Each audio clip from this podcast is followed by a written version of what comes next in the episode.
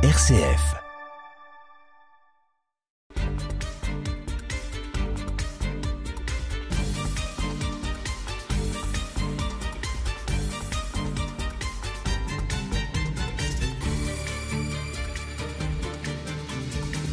An, village auquel nous nous attachons pour évoquer son église, est aujourd'hui une commune de 129 habitants à proximité du site de Valmy.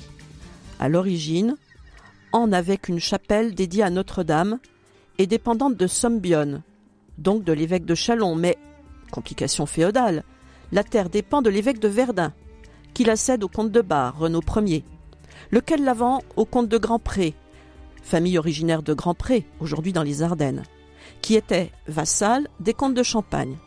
Intéressons-nous à la branche des Grands-Prés qui deviennent seigneurs de Han. et plus particulièrement à Henri III de Grandpré, 1150-1211, qui épouse Isabelle ou Ménisande de Coucy, puis après la mort de celle-ci, en seconde noces, Ada d'Avesnes.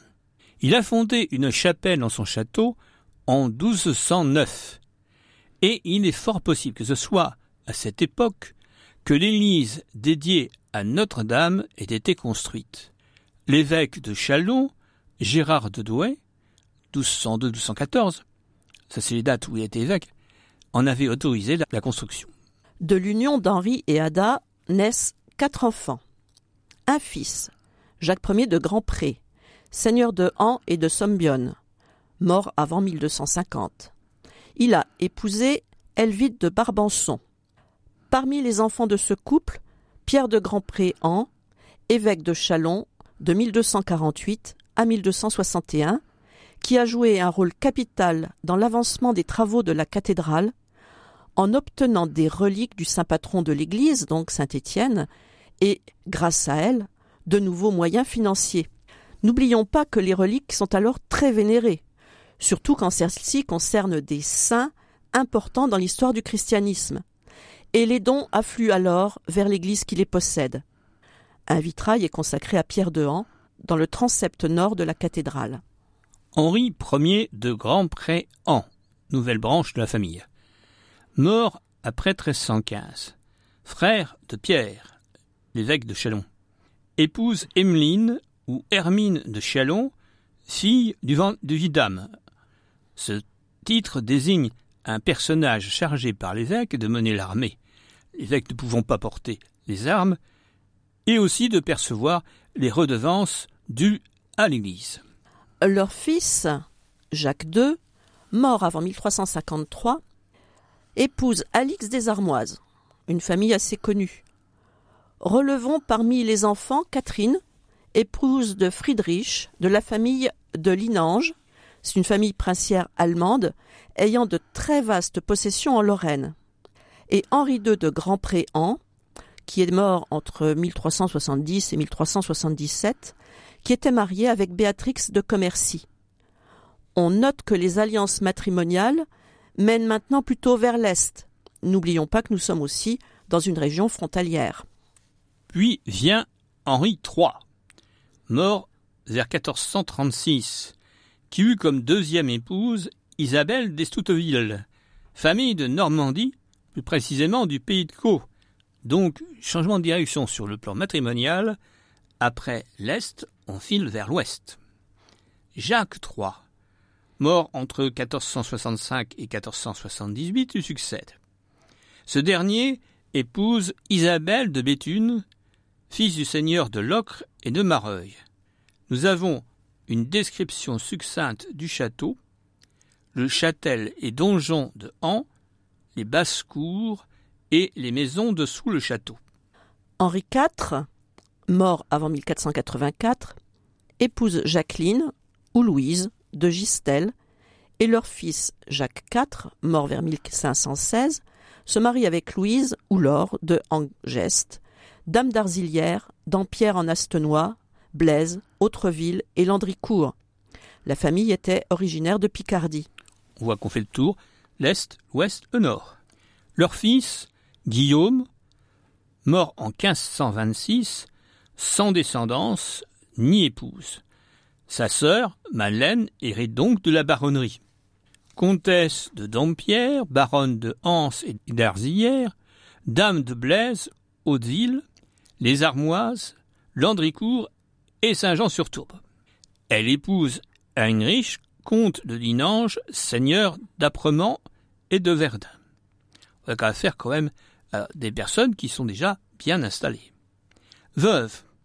Elle épouse un gentilhomme provençal, François de Cadenet, lequel souhaitait céder la seigneurie au cardinal de Lorraine en échange de terres dans le Midi. En 1544, au moment du raid de Charles Quint, dont nous avons souvent parlé, elle part se réfugier à Reims avec ses enfants. Dans cette ville réside sa fille Agnès, mariée à Claude de Bossu, gouverneur de la ville, seigneur de Longueval. En 1578, Anne, la petite fille de Madeleine, dame de Dampierre, épouse Jacques Duval, D.U. plus seigneur de Mandreville, gouverneur de Sainte-Menou. Au grand prêt succèdent les Duval. En 1591, le château est pris et Henri IV donne l'ordre de le démanteler. La ville de Sainte-Menou demande que l'on rase la place de Han et que lui soit attribuée la coulevrine, trois pièces en fer et les armes qui s'y trouvent. En 1603, Jacques Duval est emprisonné ainsi que sa femme et ses sœurs. Il avait pactisé avec la Ligue contre le roi. Relâché, il se réfugie auprès des princes de Lorraine. En 1632, Louis XIII restitue une partie de ses biens à la famille. Il autorise la tenue des foires ainsi que la construction des halles. En 1653, Louis XIV séjourne dans le château et obtient la reddition de Sainte-Menou. On voit ici quelques influences de la politique au niveau du royaume hein, d'Henri IV euh, qui euh, veut combattre, mettre un terme à, tous ces seigneurs avec leur château, il est fait détruire, qui sanctionne Jacques Duval, qui était pourtant gouverneur de Sainte-Menou, parce qu'il s'était ligué avec euh, les catholiques, et la recherche d'un abri du côté des princes de Lorraine. Étienne Duval, fils de Jacques, épouse Marie Beaufort de Mondrecourt, puis Claire Leblanc. Et son fils Henri II est colonel d'un régiment d'infanterie. Alors là, c'est la carrière militaire qui va gagner la famille. Il a épousé Louise de Beausancourt, leur fils Jean Armand, né en 1692, est capitaine d'un régiment du roi. Relevant qu'une sœur de ce dernier, Marie-Clotilde, épouse Philibert Nicolas Cuisotte, seigneur de Gisocourt, une famille bien connue dans la région. Henri II est brigadier des armées, il épouse Marie-Claude Barbier de Broye. Leur fils, Anne Elzéar, est tué lors de la fuite du roi à Varennes, ou plutôt lors du retour de ce dernier vers Chalon. On l'a vu plusieurs fois saluer le convoi. Le second fils du couple se nomme Charles-Antoine Henri. Après des études au collège de Julie, il entre au séminaire Saint-Sulpice, puis obtient un doctorat de théologie en Sorbonne.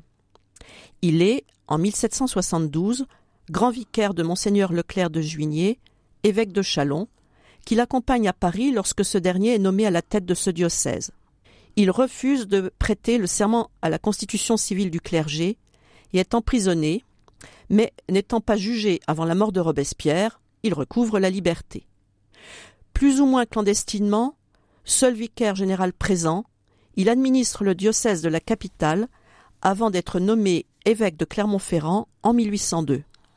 On reste toujours avec le premier, le fils aîné, dans les armées, le deuxième dans le clergé.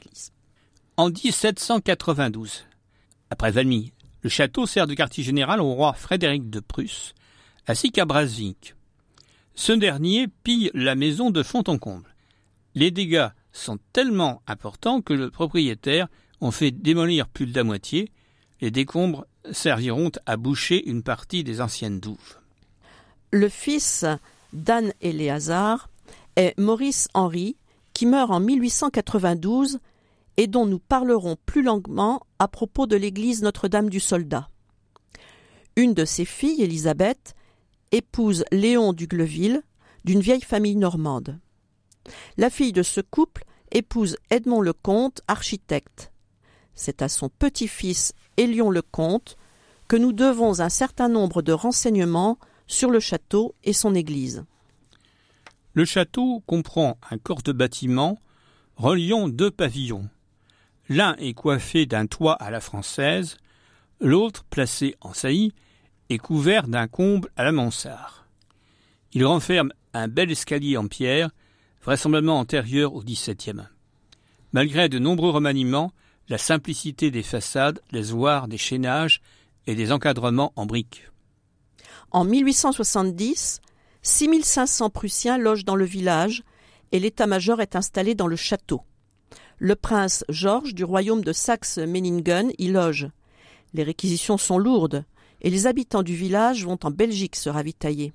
Pendant la guerre 14-18, le château reçoit l'état-major de l'armée du monde de Champagne. On note notamment la présence du général Gros commandant les coloniaux.